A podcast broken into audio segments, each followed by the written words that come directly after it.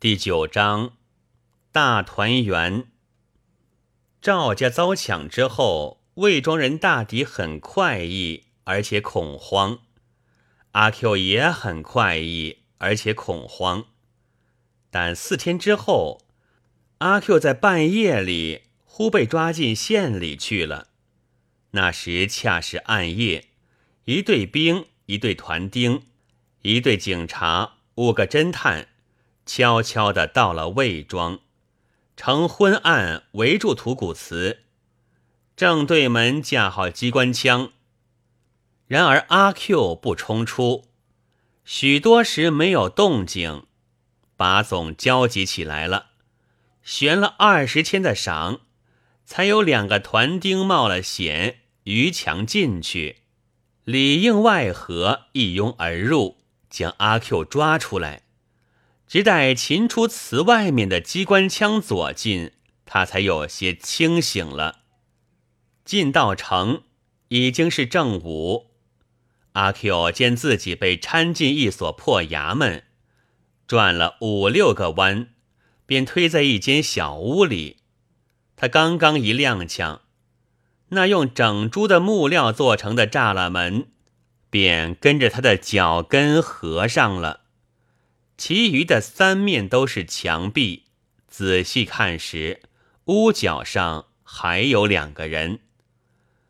阿 Q 虽然有些忐忑，却并不很苦闷，因为他那土谷祠里的卧室也并没有比这间屋子更高明。那两个也仿佛是乡下人，渐渐和他兜得起来了。一个说是举人老爷要追他祖父欠下来的陈租，一个不知道为了什么事。他们问阿 Q，阿 Q 爽利的答道：“因为我想造反。”他下半天便又被抓出栅栏门去了。到的大堂，上面坐着一个满头剃得精光的老头子。阿 Q 疑心他是和尚。但看见下面站着一排兵，两旁又站着十几个长衫人物，也有满头剃的精光，像这老头子的；也有将一尺来长的头发披在背后，像那假洋鬼子的，都是一脸横肉，怒目而视的看他，他便知道这人一定有些来历。膝关节立刻自然而然的宽松，便跪了下去了。站着说，不要跪。长山人物都吆喝说：“阿 Q 虽然似乎懂得，但总觉得站不住，身不由己的蹲了下去，而且终于趁势改为跪下了。奴隶性。”长山人物要鄙夷似的说，但也没有叫他起来。你从实招来吧，免得吃苦。我早都知道了，招了可以放你。那光头的老头子看定了阿 Q 的脸，沉静的、清楚的说：“招吧。”长山人物也大声说：“我本来要来投。”阿 Q 糊里糊涂的想了一通，这才断断续续的说：“那么为什么不来的呢？”老头子和气的问：“假洋鬼子不准我。”胡说！此刻说也迟了。现在你的同党在哪里？什么？那一晚打劫赵家的一伙人，他们没有来叫我。他们自己搬走了，阿 Q 提起来便愤愤，走到哪里去了呢？说出来便放你了。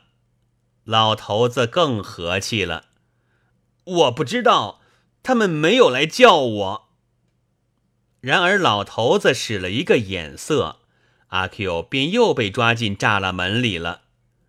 他第二次抓出栅栏门是第二天的上午。大堂的情形都照旧，上面仍然坐着光头的老头子。阿 Q 也仍然下了跪。老头子和气地问道：“你还有什么话说吗？”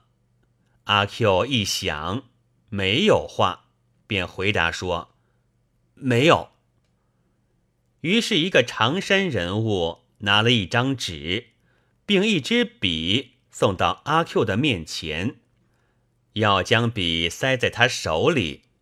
阿 Q 这时很吃惊，几乎魂飞魄散了，因为他的手和笔相关，这回是初次。他正不知怎样拿，那人却又指着一处地方，叫他画花鸭。我我不认得字。阿 Q 一把抓住了笔，惶恐而且惭愧地说：“那么便宜你画一个圆圈。”阿 Q 要画圆圈了，那手捏着笔却只是抖。于是那人替他将纸铺在地上，阿 Q 伏下去，使尽了平生的力画圆圈。他生怕被人笑话，立志要画的圆。但这可恶的笔不但很沉重，并且不听话，刚刚一抖一抖的，几乎要合缝，却又向外一耸，画成瓜子模样了。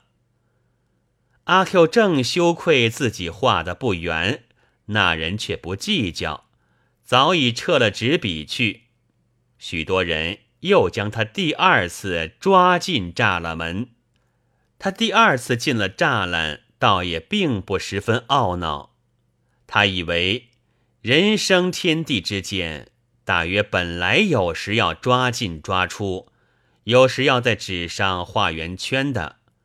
唯有圈而不圆，却是他性状上的一个污点。但不多时也就释然了。他想，孙子才画的很圆很圆的圈呢。于是他睡着了。然而这一夜，举人老爷反而不能睡。他和把总怄了气了。举人老爷主张，第一要追赃。把总主张第一要示众，把总进来很不将举人老爷放在眼里了，拍案打凳的说道：“程一景百，你看我做革命党还不上二十天，抢案就是十几件，全不破案，我的面子在哪里？破了案你又来迂，不成？这是我管的。”举人老爷窘极了，然而还坚持，说是倘若不追赃，他便立刻辞了帮办民政的职务。而把总却道：“请便吧。”于是举人老爷在这一夜竟没有睡，但幸而第二天倒也没有辞。阿 Q 第三次抓出栅栏门的时候。便是举人老爷睡不着的那一夜的明天的上午了。他到了大堂，上面还坐着照例的光头老头子。阿 Q 也照例的下了跪。老头子很和气的问道：“你还有什么话吗？”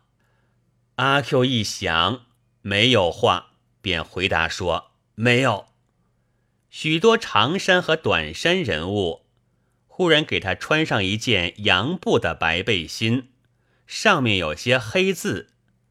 阿 Q 很气苦，因为这很像是戴孝，而戴孝是晦气的。然而同时，他的两手反复了，同时又被一直抓出衙门外去了。阿 Q 被抬上了一辆没有棚的车，几个短衫人物也和他同坐在一处。这车立刻走动了，前面是一班背着洋炮的兵们和团丁，两旁是许多张着嘴的看客。后面怎样，阿 Q 没有见，但他突然觉到了，这岂不是去杀头吗？他一急，两眼发黑，耳朵里咣的一声，似乎发昏了。然而他又没有全发昏，有时虽然着急，有时却也泰然。他意思之间，似乎觉得人生天地间，大约本来有时也未免要杀头的。他还认得路，于是有些诧异了，怎么不向着法场走呢？他不知道这是在游街，在示众。但即使知道也一样，他不过便以为人生天地间，大约本来有时也未免要游街，要示众罢了。他醒悟了，这是绕到法场去的路，这一定是插的去杀头。他往往的向左右看，全跟着蚂蚁似的人，而在无意中。却在路旁的人丛中发现了一个吴妈，很久违，一原来在城里做工了。阿 Q 忽然很羞愧自己没志气，竟没有唱几句戏。他的思想仿佛旋风似的在脑里一回旋：小孤孀上坟欠堂皇，龙虎斗里的悔不该也太乏。还是手执钢鞭将你打吧。他同时想将手一扬，才记得这两手原来都捆着，于是手执钢鞭也不唱了。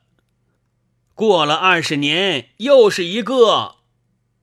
阿 Q 在百忙中无师自通的说出半句从来不说的话：“好。”从人丛中便发出豺狼的嚎叫一般的声音来，车子不住的前行。阿 Q 在喝彩声中轮转眼睛去看吴马，似乎一一向并没有看见他，却只是出神的看着兵们背上的洋炮。阿 Q 于是再看那些喝彩的人们，这刹那中。他的思想又仿佛旋风似的在脑里一回旋了。四年之前，他曾在山脚下遇见一只恶狼，勇士不近不远的跟定他，要吃他的肉。他那时吓得几乎要死，幸而手里有一柄斫柴刀，才得仗这壮了胆，支持到魏庄。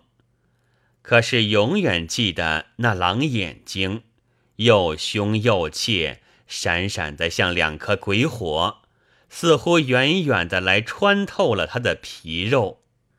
而这回他又看见从来没有见过的更可怕的眼睛了，又钝又锋利，不但已经咀嚼了他的话，而且还要咀嚼他皮肉以外的东西。永远不远不近的跟他走，这些眼睛们似乎连成一气，已经在那里要他的灵魂。救命！然而阿 Q 没有说，他早就两眼发黑，耳朵里嗡的一声，觉得全身仿佛微尘似的蹦散了。至于当时的影响最大的，倒反在举人老爷，因为终于没有追赃，他全家都嚎逃了。其次是赵府，菲特秀才因为上城去报官，被不好的革命党剪了辫子，而且又破费了二十千的赏钱，所以全家也嚎逃了。从这一天以来。他们便渐渐的都发生了遗老的气味。至于舆论，在魏庄是无意义，自然都说阿 Q 坏，被枪毙便是他坏的证据。不坏又何至于被枪毙呢？